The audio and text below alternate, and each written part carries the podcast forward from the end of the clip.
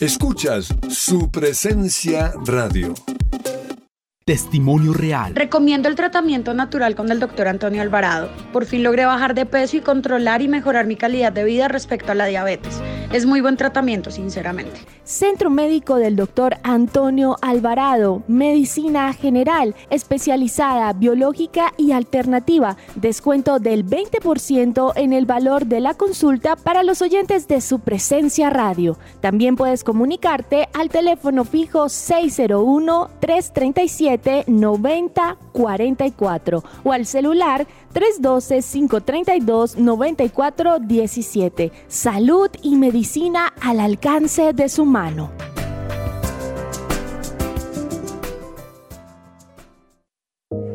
Me gusta saber que además de tener a mi hijo en un colegio campestre que está entre los 20 mejores de Bogotá, él está creciendo feliz con sus compañeritos en un ambiente de Dios, adorando a Jesús y aprendiendo de los principios que con mi esposo le queremos transmitir.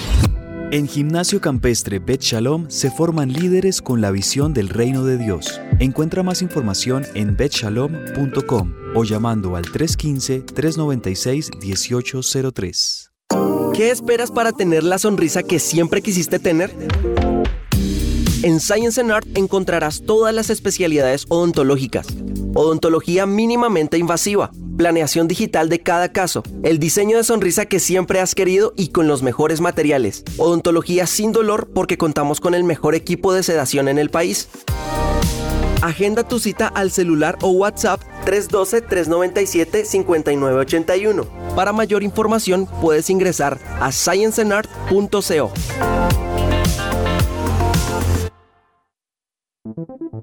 ¿Te gustaría dar a conocer tu servicio o producto a nuestros oyentes de su presencia radio? nuestros oyentes de su presencia radio?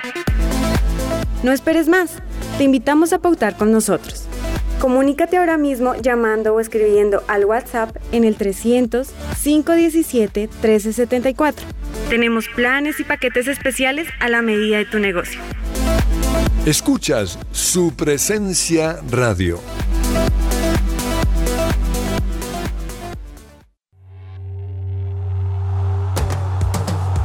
Este es el programa número uno del deporte. Que ruede la pelota.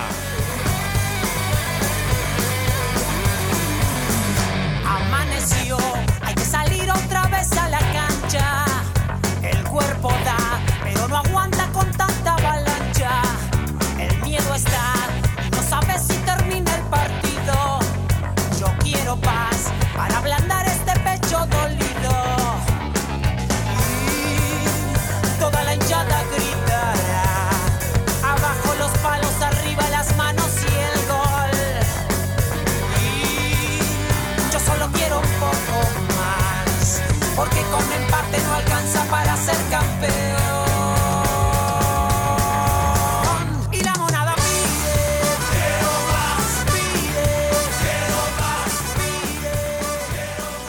Hola, hola, ¿qué tal? Muy buenas tardes, bienvenidos todos a Que Ruede la Pelota en un nuevo comienzo de semana. Estamos listos aquí en su presencia radio para acompañar a todos los oyentes como siempre, de lunes a viernes, desde las 12 del mediodía y hasta la 1 de la tarde con toda la información deportiva.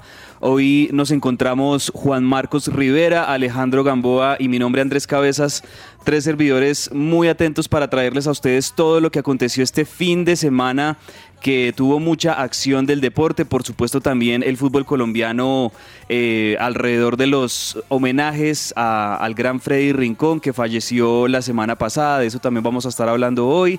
Esperamos que todos ustedes hayan tenido buenos días de, de Semana Santa de descanso, de compartir con sus familias y por supuesto también les deseamos felices Pascuas de parte de todo el equipo de su presencia radio a todos los oyentes. Comienzo saludando a don Alejandro Gamboa, don Alejo, bienvenido, ¿qué tal? ¿Cómo va? Qué bueno tenerlo hoy lunes en que ruede la pelota.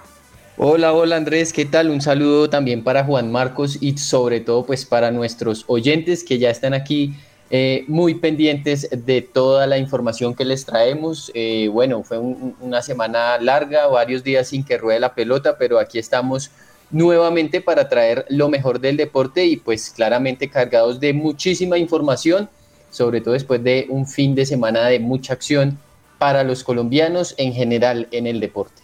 Así es, Alejo. Y también quiero saludar a don Juan Marcos Rivera que seguramente estuvo muy pendiente del fútbol europeo este fin de semana. También tuvimos partidazos en la Premier League, en la Liga Española y bueno, también lo que tuvimos aquí en el fútbol colombiano. Aprovecho y les cuento también que en el fútbol brasilero ayer se retiró un jugador grande que yo crecí viéndolo y es Andrés D'Alessandro, se retiró eh, en el Inter de Porto Alegre y lo hizo con gol, nada más y nada menos. O sea que eh, tuvimos muy buena acción deportiva este fin de semana y de verdad que un homenaje también a otro grande que, que se retiró retira del fútbol y lo hace marcando gol en su último partido después de 22 años de carrera. Andrés de Alessandro, don Juan Marcos Rivera, ¿qué tal? ¿Cómo está? Me alegra saludarlo. ¿Qué tal, cabezas? Un saludo para usted, para Gamboa, para todos los oyentes que nos acompañan. Qué rico estar acá un lunes y como lo dicen ustedes, un lunes recargadísimo porque venimos de un largo descanso. Algunos sí descansaron, otros entraron hoy a trabajar más cansados todavía, pero venimos acá a darles el mejor programa deportivo, la mejor información. Pasó de todo, ¿no? No solo el fin de semana, sino como la última vez que nos vimos fue el miércoles. Eh, tengo que hablar que sufrí también lo que pasó eh, con lo que pasó el jueves por Europa League, la sorpresa del Barcelona, fracaso total, ¿no? Porque pues si fuera la Champions es más entendible, pero todos esperaban que por lo menos llegara a la final. Y si pasó de todo, tenemos golazos, todavía viviendo un poco lo de, eh, lo de Freddy Rincón, que fue una noticia a nivel mundial. Eh, me alegró mucho ver cómo incluso desde el Real Madrid eh, mandaron su saludo. Entonces, nada, un programa muy recargado y emocionado con todo lo que vamos a discutir hoy. Así es, Juan Marcos, Alejo y a todos los oyentes, pues sin más preámbulo les damos la bienvenida a que ruede la pelota y lo hacemos también con buena música, porque ustedes saben que siempre acompañamos con buena música nuestros programas. Comencemos con algo un poco más electrónico, con algo eh, de esta música cristiana electrónica que nos gusta también mucho. Esto lo hace Chris Howland y esta canción se llama Latido, Heartbeat. Con esta canción le damos la bienvenida a nuestro programa el día de hoy.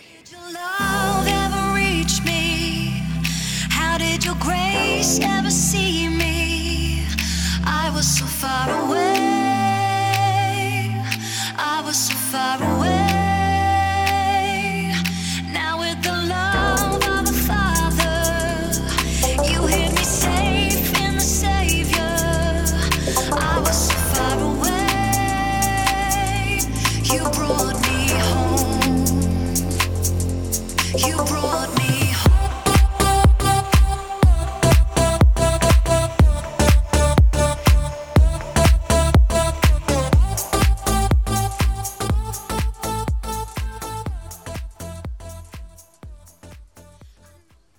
Esta sección es posible gracias a Coffee and Jesus, Bogotá.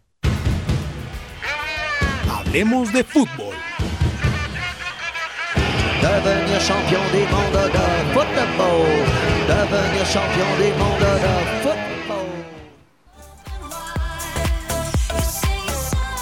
Hablemos de fútbol y comencemos hablando del fútbol colombiano, como lo decíamos en, en, la introducción, pues todos los partidos de esta fecha del fútbol colombiano, Alejo y Juan Marcos obviamente tuvieron ese gran homenaje en todos los estadios al gran Freddy Rincón, que lamentablemente se supo eh, los habíamos dejado el miércoles pasado con la información de que seguía delicado eh, en, la unidad de cuidados intensivos allí en Cali, tratando de, obtener quizá un milagro que pudiera salvar su vida después de ese tremendo accidente, pero lamentablemente pues el miércoles en la noche, alrededor de las once y media de la noche, conocimos ya el parte médico definitivo por parte de la clínica en la que decían que definitivamente pues el cuerpo de Freddy no resistió y lamentablemente falleció en horas de la noche de ese miércoles, por supuesto el jueves, el viernes, muchos homenajes en todos los medios de comunicación, en todos los programas deportivos, por supuesto aquí también nos unimos a, la admiración y a los hermosos recuerdos que nos va a dejar la carrera de un grande jugador como lo fue Freddy Rincón, que marcó historia no solo en el fútbol colombiano, en América, en Santa Fe, sino que también en el fútbol internacional, en Brasil sobre todo, siendo campeón del mundo de ese primer Mundial de Clubes en el año 2000 con Corinthians y también dejándonos pues los recuerdos más lindos en la selección Colombia, entre ellos el famoso gol a Alemania en, el Mundial de Italia 1990 que le permite a Colombia clasificar a segunda ronda. Así que son un montón de, recuerdos, un montón de cosas por las cuales admiramos a Freddy Rincón y también deseamos que eh, su familia en estos momentos de, mucha dificultad pues pueda tener la compañía de Dios y del Espíritu Santo. Eso lo deseamos aquí todos como equipo. Pero bueno, muchos homenajes, Alejo, en los estadios del país. Y empecemos a repasar algunos de los resultados, porque la noticia quizá más sobresaliente de esta fecha es que los tres punteros, Nacional, Tolima y Millonarios, los tres perdieron sus partidos respectivos. Así es, Andrés. Eh, Tolima perdió en condición de local ante Deportivo Pasto por la mínima diferencia. Mismo resultado para Río Negro Águilas que se impuso eh, en el estadio Alberto Grisales de la ciudad de Río Negro al Atlético Nacional. Cabe resaltar que Nacional pues tenía una nómina alterna, al igual que Millonarios que perdió contra Deportivo Pereira. Déjeme y le menciono algo muy curioso que se presentó en el partido de Nacional y fue que eh, el VAR no, no lo pudieron tener en funcionamiento porque el, uno de los camarógrafos que pues manejaba las cámaras que opera el VAR no se quiso subir, eh, no se quiso subir al andamio en el cual estaba la cámara manifestando que no tenía pues eh, garantías garantías sí que no tenía la seguridad. adecuada eh, y bueno se retrasó el partido por más o menos unos 15 minutos y finalmente pues terminó jugándose sin bar un partido que pues terminó también muy caliente pero eh, que hay que resaltarlo, pues Nacional jugó con nómina alterna, se vieron jugadores que normalmente no tienen mucha acción como Ruggeri Blanco, Jimmer Fori,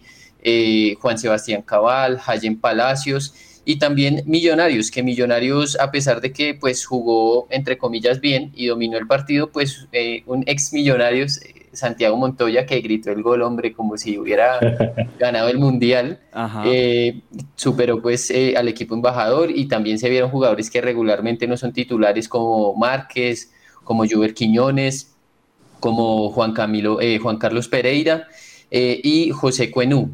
Eh, resaltar eso y, y es eh, bastante curioso, sobre todo pues porque esos tres equipos pareciera que como que sacaron un poquito el pie del acelerador, ¿no?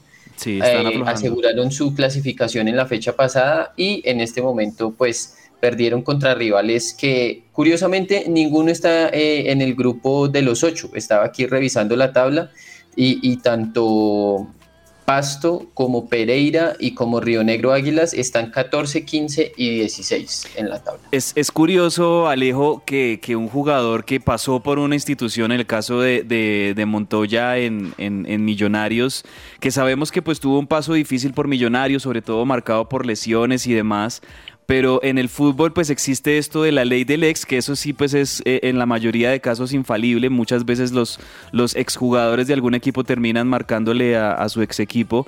Pero sí es curioso que en el caso, por ejemplo, de, de- de Montoya gritara el gol como, como si fuera un, un gol Como muy, sacando rabia. muy, muy deseoso de, de- de hacer, de Sí, sí, convertir, ¿no? Es, es- es llamativo, no sé cómo lo Aparte haya fue un tomado golazo, ¿no? los hinchas de Millonarios. Además sí, un golazo, ¿no?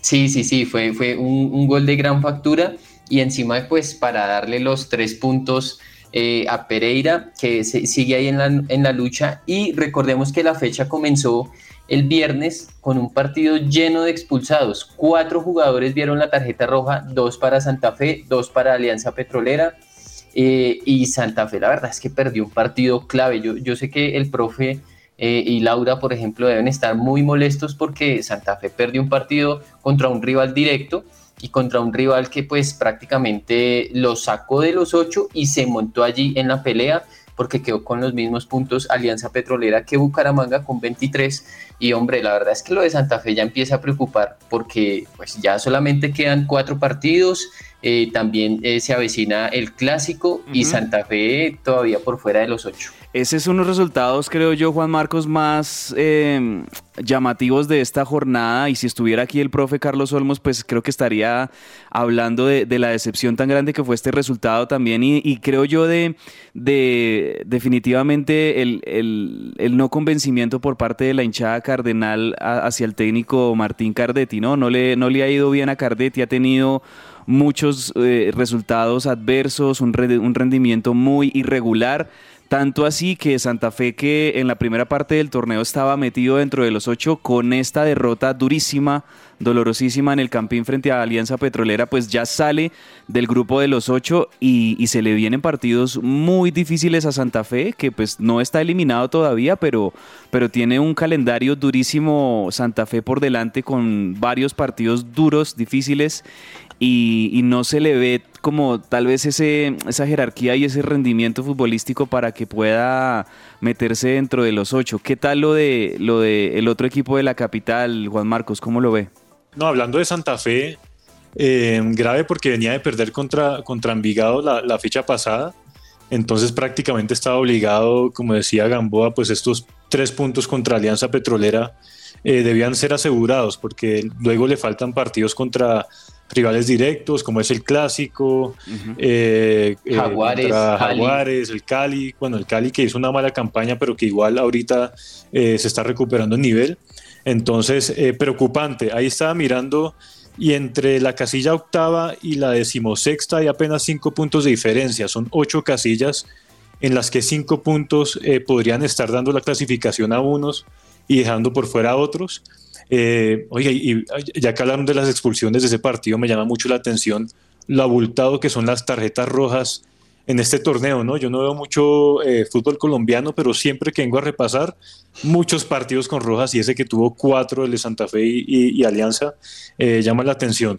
y partidos para, para, destacar también Equidad, que también hubo expulsiones por ambos lados, que logró ganarle a, Jaguares por la mínima y ahí está haciendo la tarea, acercándose hasta un puntico de, entrar dentro de los ocho. Eh, y Junior que le gana contundentemente 2 por 0 a Bucaramanga, partido que no fue fácil, pero eh, también ya asegurando su paso eh, dentro de los ocho.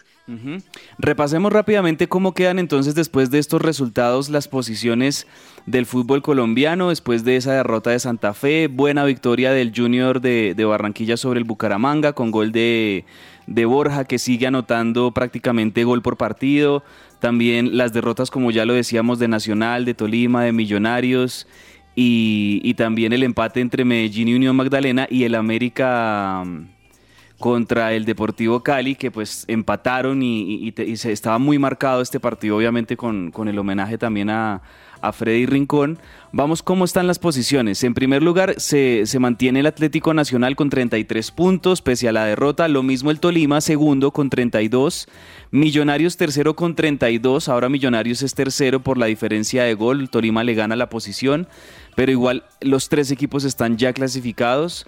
Cuarto Medellín con 27, quinto Junior 26, sexto Once Caldas 24, séptimo Bucaramanga 24, octavo Envigado 23 puntos, hasta ahí los ocho, pero muy cerca y gracias a esa buena victoria de Alianza Petrolera sobre Santa Fe, está noveno con 23 puntos también, los mismos del octavo del Envigado y con eh, la chance de, en cualquier momento meterse también Alianza Petrolera y ahí cerquita peleando por meterse también, me parece que siguen la Equidad con 22, Santa Fe con 22 y quizá Jaguares con 20. Creo que del Deportivo Pereira para abajo ya es muy difícil, aunque todavía tendrían chances matemáticas, pero me parece que del Deportivo Pereira para abajo, América, Pasto, Águilas Doradas, Cortuluá, Patriotas, Cali, Unión Magdalena, creo que ya em, eh, sería muy, muy complicado que, puedan clasificar. Seguramente pues no, no lo harán a, los playoffs, a, los a, no a las cuadrangulares, sino a las fases finales de este fútbol colombiano. Cerramos así el tema de, fútbol colombiano, pero antes de cerrarlo,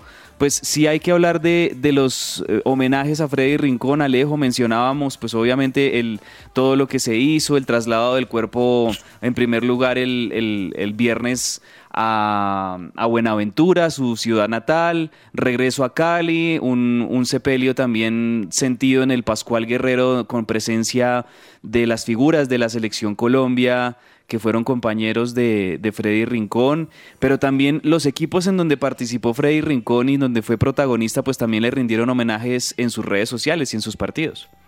Sí, así es, Andrés. Pues la verdad fue muy sentido en, algunos estadios, eh, diferente también. Eh, digamos que en el, partido de Millonarios contra Pereira eh, fue un minuto de aplausos, eh, un minuto en el que pues se reconoció a Freddy, se vio al profesor Alberto Gamero con una camiseta con el número 19, recordemos que Freddy Rincón hace un par de años pues fue asistente técnico de Pinto en el conjunto embajador, un muy lindo homenaje también, como, no, como debía ser, pues en el clásico Vallecaucano, los jugadores del América de Cali salieron con la camiseta número 19 de la selección Colombia, con pancartas también. Eh, también se vio en, la previa del juego de Corinthians, que vendió, venció 3-0 a Abay.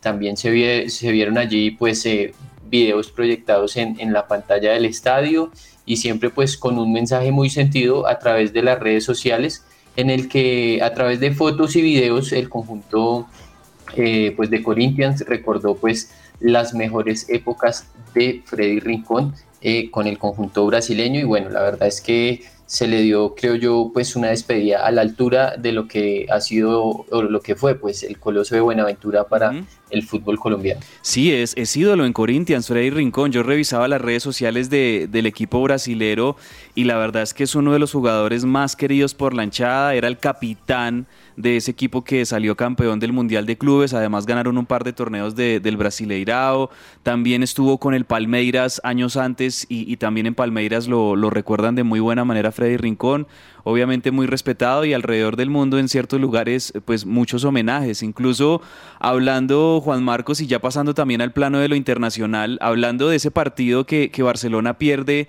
eh, o en el que Barcelona queda eliminado en el Camp Nou frente al Eintracht de Frankfurt, pues el colombiano Rafael Santos mm. Borré anota un golazo, es el segundo del Frankfurt, es un golazo de media distancia, quizás uno de los goles más bonitos de toda la semana, y, él se acerca a la cámara y señala también el número 19, que casualmente pues es el número que usa Borré, eh, también como homenaje a, Freddy Rincón. ¿Qué tal ese, ese gol? Me imagino que pues le, le dolió un poco a usted ese gol por la eliminación del Barcelona, pero también muy bueno eh, terminó siendo ese partido y lastimosamente pues el Barcelona se queda fuera de semifinales en, en, la, en la Europa League.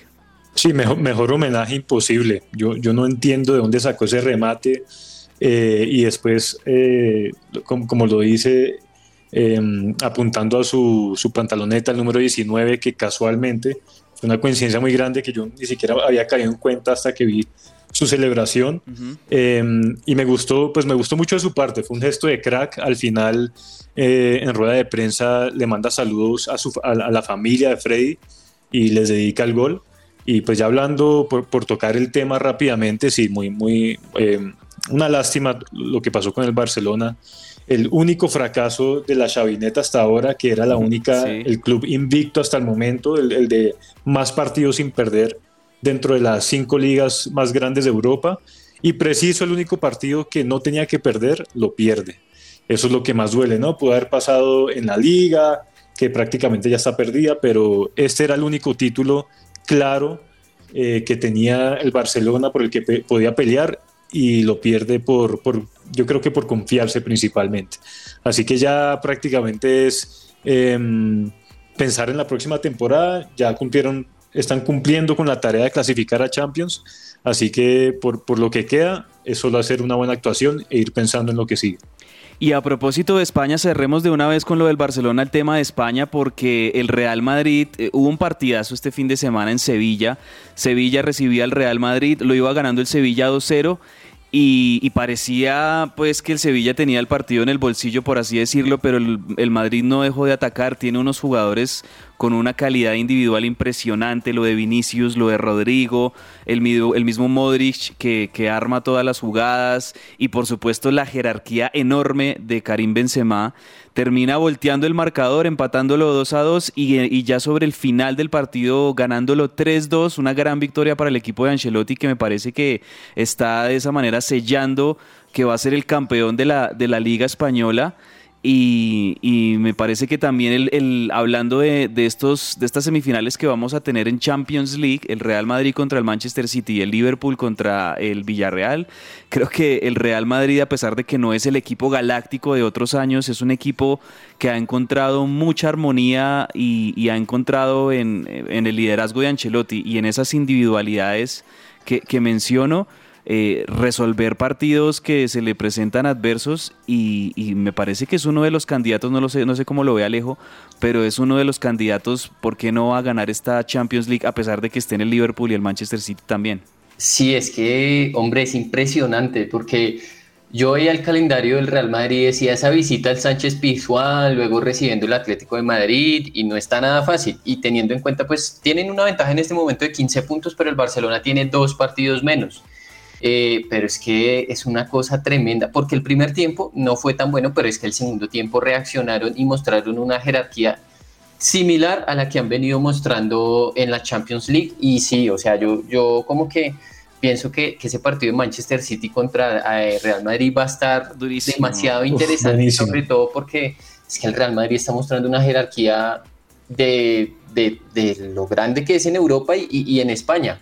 Y me deja pensando mucho lo de Benzema, o sea, lo de Benzema realmente es impresionante.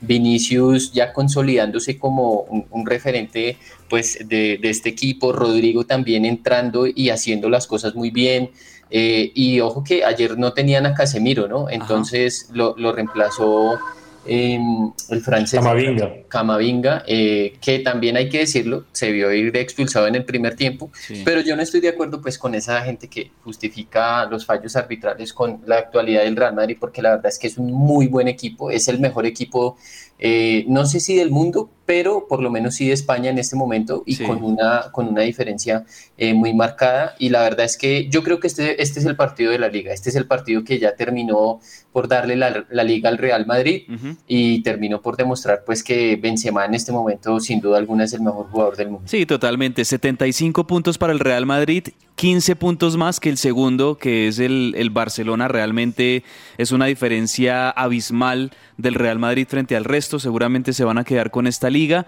y bien por Carlo Ancelotti que sigue demostrando que cada vez que se que dirige al Real Madrid pues es un técnico siempre exitoso con la Casa Blanca. Y hablando de, el Manchester City, pues eh, ha sido una semana tremenda la que han tenido el Liverpool y el Manchester City, porque eh, hace ocho días teníamos el enfrentamiento entre ellos por la, Premier League, empate 2 a 2 en la cancha del City, con la definición de la Premier League todavía abierta para cualquiera de los dos, pero también ambos tenían entre semana sus compromisos por Champions League. Me parece que eh, la tenía más difícil el, Manchester City, que tuvo un partido muy intenso y muy, muy tensionante con el Atlético de Madrid, mientras que el Liverpool, a pesar de, el, sustico que le pegó el, el Benfica, en definitiva estaban mucho más cómodos y creo yo que tampoco desgastaron mucho físicamente y se enfrentaban ahora de nuevo Manchester City y el Liverpool en el Wembley en, Londres por las semifinales de la FA Cup y esta vez el equipo de Jurgen Klopp, el, Liverpool, donde está también Luis Díaz, pues terminó siendo muy superior, sobre todo por lo mostrado en el primer tiempo.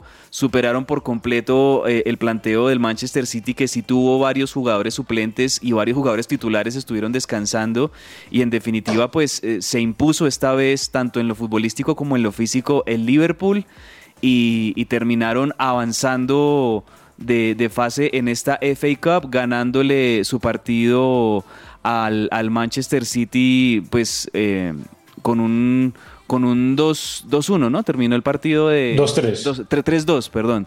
3-2, eh, con unos tres golazos al principio del primer tiempo. Tres goles en el primer tiempo para el Liverpool y después el Manchester City en el segundo tiempo pues quiere descontar y quiere eh, acortar la diferencia y ahí es donde se encuentran con el descuento, pero, pero en definitiva pues muy buena victoria de Liverpool que los están en la final y se van a tener que encontrar con el Chelsea que le ganó al Crystal Palace. Entonces vamos a tener muy buena final en la FA Valejo, Juan Marcos. ¿Cómo vieron esas, ese par de partidos y, y cómo vieron también a Luis Díaz en el Liverpool? Yo lo que quisiera es ver esta final en la Champions, es el, comentario que voy a decir rápidamente. Para mí este es el espectáculo de hoy en día en el fútbol. Lo que hace unos años era el clásico español, para mí City Liverpool es ese espectáculo. Eh, uno diría, no, el equipo de Guardiola va a jugar a tener la pelota, a atacar, el otro es a defender. No, es que ni siquiera en posesión ganó el City en, en este partido y esto habla del espectáculo, de cómo ambos van a estar constantemente buscando el arco rival y por eso es que se dan estos resultados abultados. Hace ocho días fueron cuatro goles en total, esta vez fueron cinco. Ustedes se imaginan una final de Champions entre estos dos, después de esa que nos dejó el, año pasado, 1 eh, a 0, un poco aburrida. Eso sería espectacular. Bien por días que Klopp dijo que, sigue hablando de él, esta vez habló del tema de posicionamiento eh, a ver si de pronto se, se, chocaba con Mané, pero él dice que está muy contento pasando a Mané al centro y poder jugar con Salah y, y Lucho en los costados. a mí, ¿sabe que me llamó mucho la atención? Me llamó la atención que Guardiola en, en la FA Cup sí pueden hacer cinco cambios, a diferencia de la Premier League.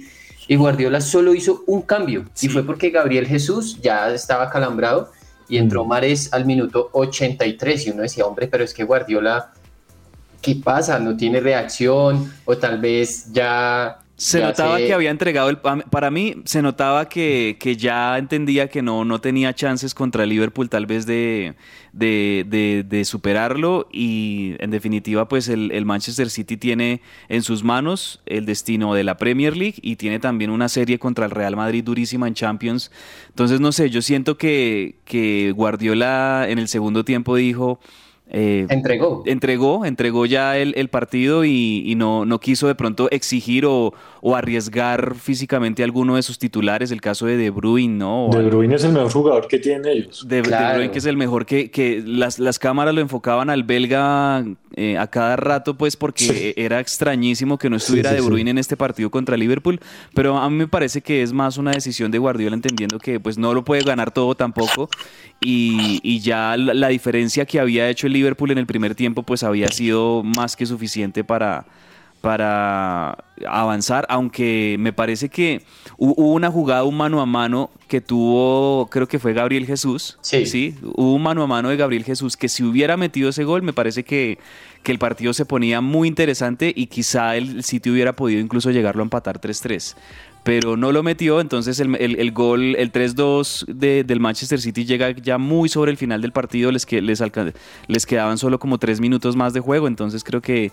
en definitiva esa fue la, la decisión de, de Guardiola y, y, se ve que Guardiola quiere, eso sí, no dejar escapar la Premier League, que en, este momento está en sus manos porque tiene un punto más que Liverpool y entiende que los partidos que se vienen ahora pues van a ser finales todos, eh, tanto el de Champions como los últimos partidos que tengan de Y a Liverpool le toca al United ahora, mañana, Por, por Premier, eso va a ser un partidazo y ahí se puede ir quedando el Liverpool en el caso, del que, en caso de que el United logre hacer una actuación como la del fin de semana.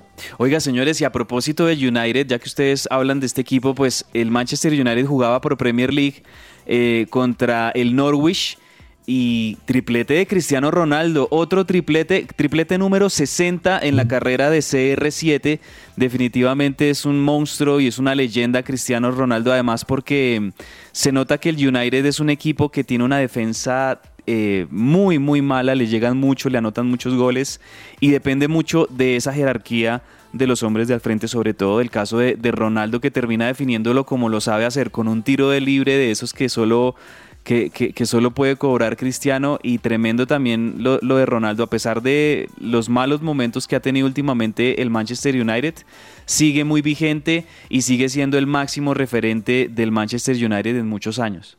Sí, y, la verdad que una estadística que eh, no dice la magnitud de lo que ha sido Cristiano Ronaldo es de esos 60 eh, tripletes, 30 los hizo antes de los 30 años y 30 los hizo después de los 30 años. Increíble. La, verdad es que yo no sé si eh, nosotros habíamos dicho antes de los 30, bueno, ya vimos la mejor versión de Cristiano Ronaldo, pero con el pasar de los, de los tiempos demostró que pues es un jugador que que pues va, va, mejorando su condición, obviamente pues ya tiene 37, ya no, no es lo mismo que antes, tal vez el Manchester no está compitiendo como él esperaba, pero a nivel individual es impresionante lo de Cristiano Ronaldo.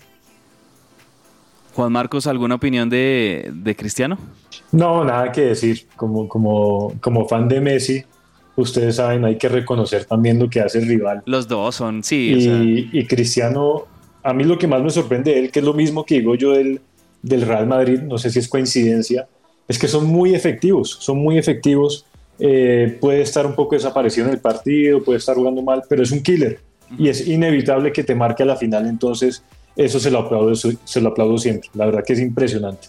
Y cerremos eh, este tema, Alejo, con la participación de la selección Colombia femenina. Tengo también pendiente fútbol argentino, pero lo voy a dejar ahorita que tenemos la sección del pepazo, porque para mí hubo un pepazo en el partido de, de River, eh, y eso lo mencionamos ahorita, pero eh, la selección Colombia femenina sub-20 pues va a tener un partido tremendo contra Brasil.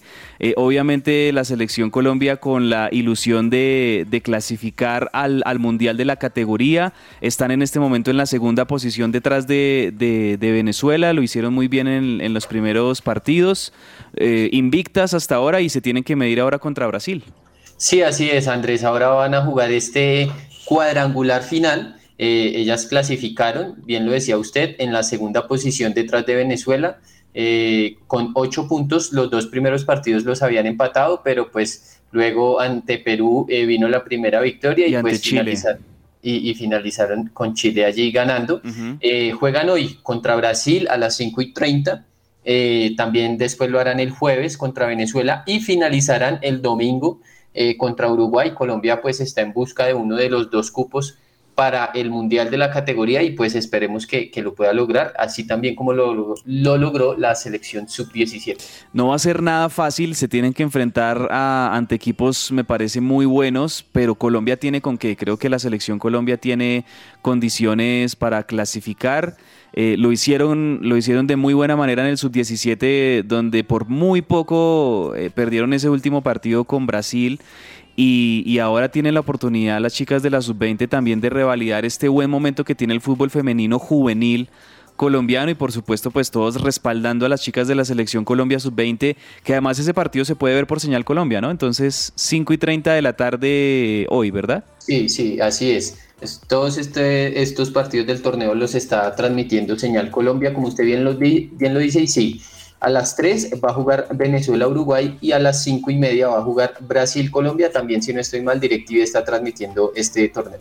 Maravilloso, con toda la, la fe y toda la, la- buena actitud para que la selección Colombia logre esa clasificación al Mundial de la categoría. No van a ser partidos fáciles, pero, pero me parece que Colombia, insisto, tiene con, con qué poder clasificar. Esperemos que tengan muy buenos resultados las chicas de la selección Colombia. Así terminamos por ahora. Hablemos de fútbol, un buen un buen tiempo nos, nos tomamos para hablar de todos estos temas que teníamos en fútbol, pero por favor quédense allí porque en segundos tenemos mucha más acción deportiva, tenemos el comienzo de los playoffs en la NBA, también vamos a estar hablando de tenis, de cómo van Cabal y, y Farah en el, en el Masters 1000 de Monte Carlo, así que quédense allí y ya regresamos con mucho más de que ruede la pelota hasta la una de la tarde.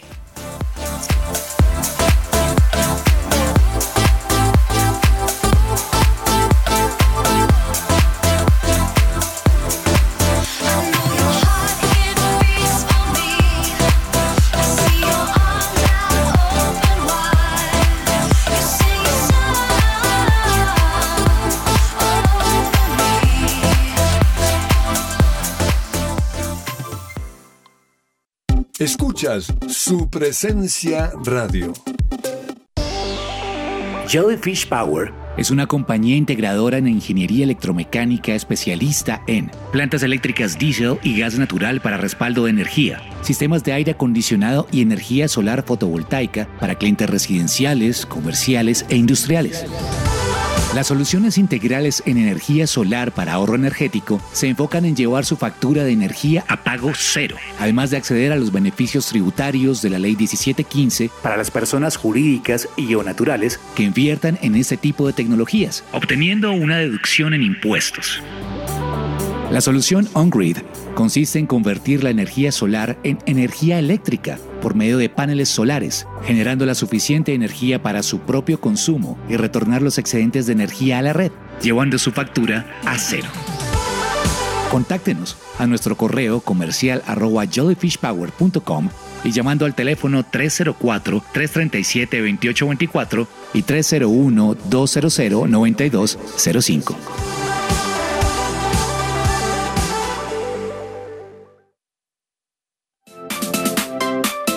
¿Estás buscando colegio para tus hijos?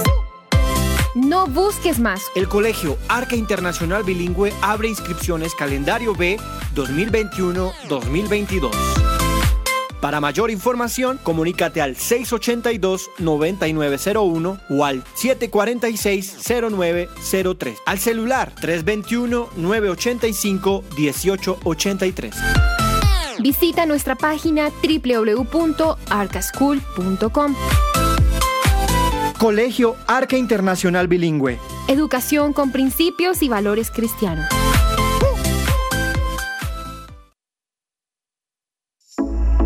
En la Fundación Universitaria Salesiana, la generación de energías alternativas, el desarrollo de nuestra frontera agrícola y la potencialización de las TIC están en el ADN de Salesiana. Matricúlate ya y estudia nuestras ingenierías con una beca solidaria del 35% hasta el 15 de junio. Reserva tu cupo al 322-362-0424. Aplica términos y condiciones. www.salesiana.edu.co. Vigilada Mineducación.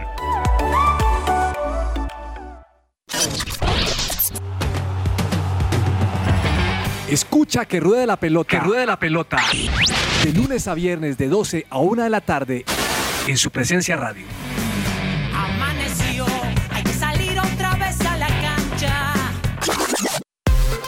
Hoy es su presencia radio.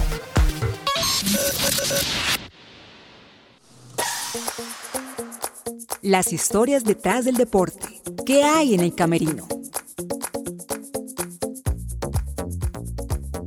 La velocidad, las maniobras, los obstáculos y mucha adrenalina son las palabras que pueden describir al motocross, pero siendo este un deporte de riesgo y que actualmente es muy practicado, hoy en el camerino de que ruede la pelota les hablaré sobre uno de los elementos más importantes de este deporte, el casco. Un casco para motocross es un accesorio de seguridad que protege el cráneo y el mentón ante posibles caídas e impactos accidentales muy comunes cuando se practican este deporte. Tienen un diseño integral con una mentonera pronunciada, una pequeña visera y se caracterizan por no tener visor protector, sino que se usan unas gafas especiales. Ser ligeros, tener buena ventilación y ser aerodinámicos.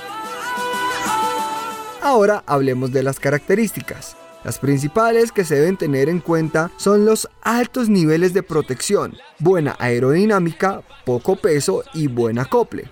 Por ejemplo, para un modelo unisex de grado profesional homologado debe contar con un revestimiento aerodinámico en ABS y EPS con acolchado multidensidad.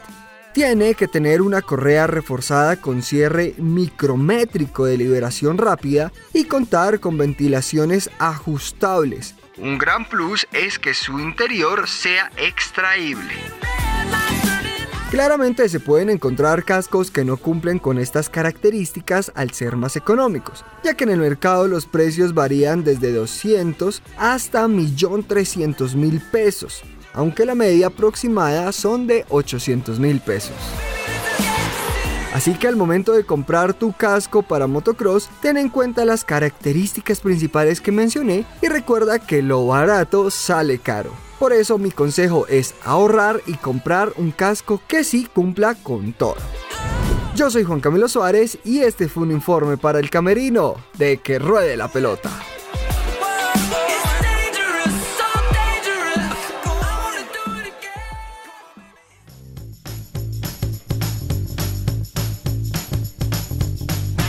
El Pepazo.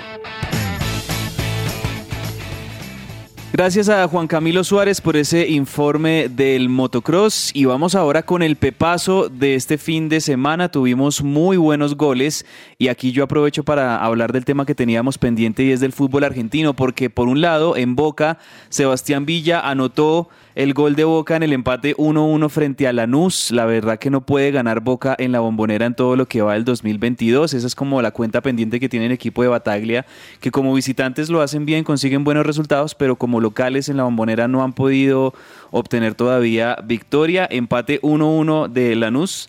El, el, gol de Lanús lo metió el veteranísimo Pepe Sant, José Sant, que también estuvo por el Deportivo Cali, que también es ídolo en, en Lanús y también fue ex River hace muchos años. Y eh, quiero hablar también del otro gol. No sé si ustedes lo vieron, Alejo y, y Juan Marcos, pero fue un real, un, un golazo para mí. El, el 2-1 que hace River frente a Banfield, un partido difícil que tenía River frente a Banfield en el sur, en la cancha de Banfield. Y, el partido iba 1-1, entra Juan Fernando Quintero, cambia totalmente eh, eh, los, los momentos del partido con sus pases rompiendo líneas, con sus cambios de frente, como esa calidad que siempre conocemos de Juanfer Quintero.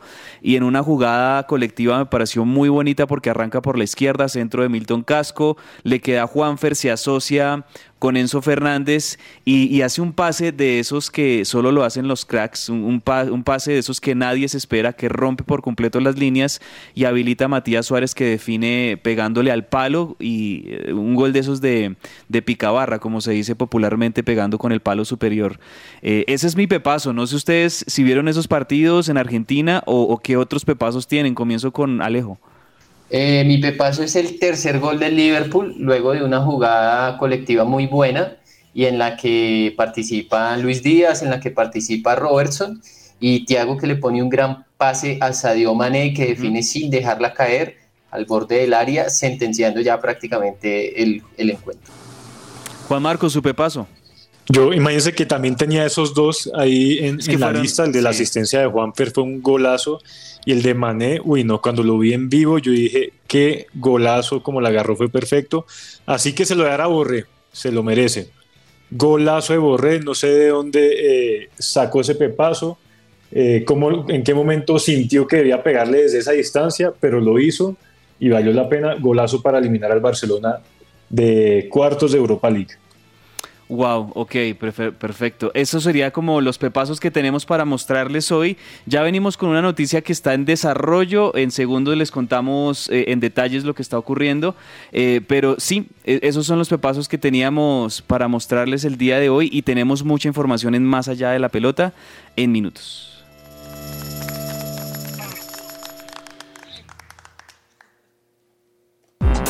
Todo lo que tiene que saber más allá de la pelota.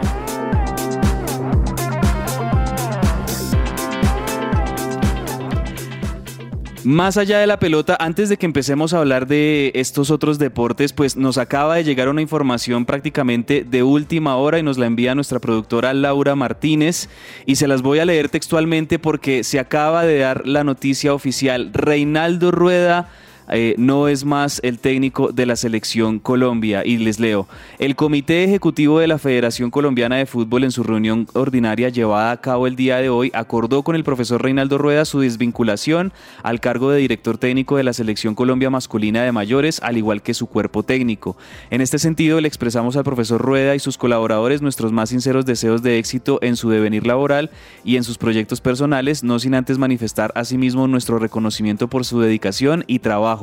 El comité ejecutivo analizará y evaluará las opciones existentes o que lleguen, llegaran a existir con el fin de determinar quién debe asumir la dirección técnica de nuestra selección Colombia masculina en el futuro próximo. Así que don Alejo, don Juan Marcos, recién nos llega esta información. Reinaldo Rueda, como se esperaba, y creo yo que como esperaba muchas, eh, muchos sectores del de, el ámbito alrededor de la selección Colombia, pues termina definiéndose ahora sí su salida oficial como técnico de la selección Colombia. Impresiones, eh, estas primeras impresiones que nos deja a ustedes. Bueno, yo, yo lo que creo es que era algo que, que se veía venir y yo no quedo tranquilo con eso, Andrés. Yo, o bueno, más que tranquilo, porque bueno, no es un tema que me quite la tranquilidad, pero pues es un decir. Sí. Eh, a lo que voy es, eh, yo lo que espero es que no vuelvan a cometer el mismo error eh, de la vez pasada cuando la selección se quedó sin técnico y que por el contrario nombren a alguien pronto, eh, no que esperen a que se acabe el mundial estos seis meses, sino que nombren a alguien pronto y, y que sea una persona que tome las riendas de un proyecto serio en la selección Colombia y en el fútbol colombiano, que es lo que necesitamos en este momento. Yo creo que la salida de Rueda era algo que se veía venir, pero pues la verdad no espero mucho de los directivos, pero por lo menos que no cometan ese mismo error y todo lo que se demoraron en nombrar a Queiroz, ahora que no cometan ese mismo error. Impresiones, Juan Marcos, de esta decisión de la federación. No, de acuerdo, de acuerdo. Sin mucho más que añadir, creo que el comentario eh, más grande que tengo es que se habían demorado, porque estoy en la misma página de, de Gamboa, creo que era para eh, cerrar ese ciclo lo antes posible, para darle el inicio al, al que ojalá nos dé alegrías muy pronto, pero tiene que empezar desde, desde ceros prácticamente, es como iniciar un Sí. nuevo proyecto, entonces eh, me sorprendió la demora, pero sí, era de esperarse, muchos nombres eh, que han salido para ver quién lo puede reemplazar, creo que pues ahí eh, a veces venden humo con algunos, otros sí pueden ser ciertos, pero lo importante es que es- lo dejen trabajar, el que venga traiga nuevas ideas y lo dejen trabajar. Bueno, en la parte final de este comunicado que emite la federación dice que van a analizar las opciones existentes con el fin de determinar quién va a asumir la dirección técnica de la selección Colombia. Yo espero, como comentario personal, que, que puedan tomar una decisión pronto, obviamente muy bien pensada, muy bien encaminada hacia el futuro, entendiendo que el proceso más importante para la selección Colombia va a ser clasificar al Mundial de Estados Unidos en 2026, pero sí que no se demoren mucho como lo hicieron la, la vez pasada, por ahorrarse el salario de algún entrenador Exacto. durante varios meses, eh, se demoraron prácticamente como siete, ocho meses en nombrar un nuevo entrenador después de la salida de, de Peckerman. Y, y- y eso me parece que terminó también perjudicando mucho. Entonces espero que la, la- la federación tome seriedad y, y- hagan el trabajo que tienen que hacer, el, escogiendo un técnico pronto y un técnico que, que pues eh, pueda ser un, un buen guía en, en este nuevo proceso que va a tener la selección Colombia, que seguramente necesita de eso, como ustedes dicen, comenzar de ceros, empezar una renovación en muchos sentidos. Y, y bueno, eh, se viene en, en dentro de varios meses eh, Copa América. Eh, va- hay algunas cosas en las que la selección ya puede empezar a competir y es importante que exista un entrenador desde tiempo antes, que, es, que esté conociendo a los jugadores, que esté haciendo procesos de selección con juveniles y que pues eh, no repita los errores que, ya todos conocemos que se repitieron en este último ciclo que dejó a la selección Colombia eliminada del Mundial. Cerramos ahí entonces con esta noticia de última hora. Eh, Reinaldo Rueda ya no es más el entrenador de la selección Colombia y avanzamos con otros deportes porque tenemos participación de Cabal y Farah en, el, en un Masters 1000. Eh, eh, Juan Marcos, cuéntenos de cuál se trata. Sí, en el, en el de Monte Carlo, lastimosamente, pues son malas noticias porque cayeron en la final, a pesar de que habían hecho una muy, muy buena competición. En semifinales la habían ganado una de las parejas más, de más experiencia en el torneo. Eh, pero ya la final, después de una hora 40 minutos, cayeron 6-4, 3-6 y 10-7 contra la pareja de- compuesta por el inglés Joe Salisbury y, y el americano Raheem Brown. Pero son buenas noticias detrás de todo porque a pesar de, de no haber conseguido este que hubiera sido su tercer título ATP, ATP Masters 1000, eh, siguen subiendo en, en su actuación y, y dejando eh, buenos espectáculos. Entonces, eh, estar muy pendientes de lo, de lo que siga. Para el caso de Salisbury y, y Ram, pues este fue el séptimo título ya que, que consiguen como pareja, así que pues también felicitarlos a ellos. Ujú, Bueno, sí, en medio de, de la derrota, que pues es dura, me parece que es una buena actuación de, de, de Faray Cabal. Sí, total. Hace mucho no llegaban a una final y creo que esto les viene bien, sobre todo para la confianza que necesitan. Después de todo lo que pasó en pandemia, no, no tuvieron buenas actuaciones, venían en 2019 de tener el mejor año de sus carreras, entró la pandemia y hubo muchas complicaciones ahí para la pareja de tenistas y ahora que hayan llegado a una final me parece que es algo muy bueno y, y es un buen indicio de que están en mejoría de nivel y esperemos que así sea eh, próximamente en los nuevos torneos que vengan y por supuesto también en Roland Garros que van a estar participando. Bueno, en ciclismo, ¿qué, qué tenemos de, de noticias de ciclismo por estos días, Alejo? Bueno, en temas de ciclismo tenemos el título de Dylan Van Baarle, que es el nuevo rey de, de la París-Roubaix. Eh, Juan Sebastián Molano, el único colombiano que estuvo en esa clásica, llegó en el puesto 106. Eh, Van que es eh, compañero de Egan Bernal en el equipo Ineos, eh, es el primer triunfo para él en estas clásicas, para este neerlandés de 29 años. eh, y también pues tenemos el inicio de la carrera del Tour de los Alpes. Eh, Jeffrey Bouchard con 4 horas 12 minutos y 22 segundos se quedó con la primera etapa eh, de los latinoamericanos. Jonathan Caicedo fue el mejor ubicado a 5 segundos eh, en esta primera etapa y bueno, que esperamos ver cómo le va a Superman López, ¿no? que también está allí participando en esta carrera. Así es, y para cerrar esta, estos temas de más allá de la pelota, pues hay que decir que comenzaron los playoffs de la NBA y la verdad es que están buenísimos. Bueno, tuvimos entre jueves y viernes las definiciones de los play-in, que eran como los partidos de, repechaje entre los octavo, noveno, décimo, para ver quiénes terminaban de quedarse con esa octava posición. Finalmente, por el lado de la conferencia este, el octavo lugar se lo quedó los Atlanta Hawks, con una gran actuación de Trey Young, su figura su jugador estrella, y en la conferencia oeste se lo quedaron los New Orleans Pelicans. Entonces, con los ocho clasificados por el este y, el oeste, se armaron los cruces de primera ronda de playoffs que básicamente se hacen entre el 1 y el 8, el 2 y el 7, el 3 y el 6. Siempre se enfrentan, digamos, los más fuertes contra los más débiles en el papel para así organizar las llaves. Y ya tuvimos los primeros juegos de estas llaves y se los cuento rápidamente. Los favoritos por el oeste, los Suns de Phoenix, anoche le ganaron cómodamente a los New Orleans Pelicans. Eh, los Bucks de Milwaukee le ganaron a los Bulls de Chicago. El Miami Heat, que son los número uno en el este le ganaron a los Atlanta Hawks también en el primer juego. Los Golden State Warriors de Stephen Curry le ganaron también muy fácil 123-107 a los Denver Nuggets. Eh, es decir, que los equipos favoritos, quizás el único partido eh, que fue como muy cerrado y el único partido que de verdad tuvo mucha emoción hasta el último segundo fue el cruce entre los Boston Celtics y los Brooklyn Nets, que los Nets lo estaban ganando en el último segundo y en el último segundo una, una jugada de dos puntos de los Celtics le terminó dando la victoria 115-114 y de esa manera eh, los Celtics ganaron su primer partido. Pero por ahora todos los equipos favoritos han ganado sus, sus primeros partidos y se encaminan a lo que muchos pensamos que va a ser eh, los cruces de semifinales y finales de conferencia en la NBA.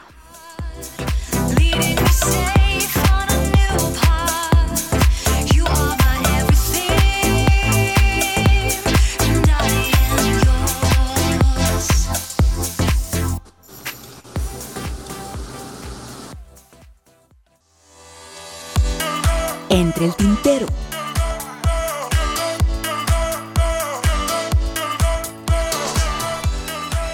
Bueno, llegamos a la parte final de nuestro programa hoy. Eh, antes de ir a, entre el tintero, sí podemos mencionar, como lo decíamos Alejo, en, en Agenda Deportiva, que recomendamos el partido, por supuesto, de la Selección Colombia esta tarde, 5 y 30 de la tarde, Sudamericano Sub-20 femenino contra Brasil. ¿Qué otra recomendación por ahí alguno de ustedes tiene en Agenda Deportiva?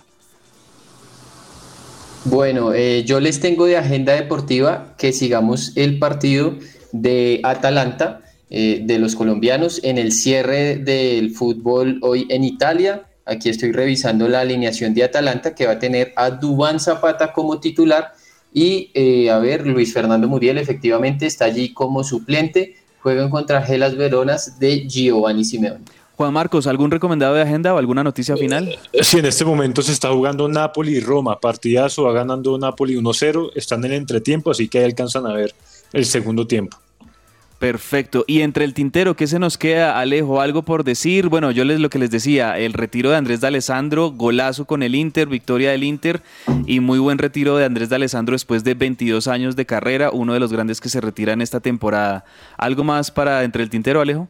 Sí, eh, hablar de Daniel Galán, que el tenista colombiano pues ganó el Challenger de Sarasota en Estados Unidos, así que pues un triunfo importante para el tenista santanderiano que busca ingresar de nuevo al top 100 de la ATP.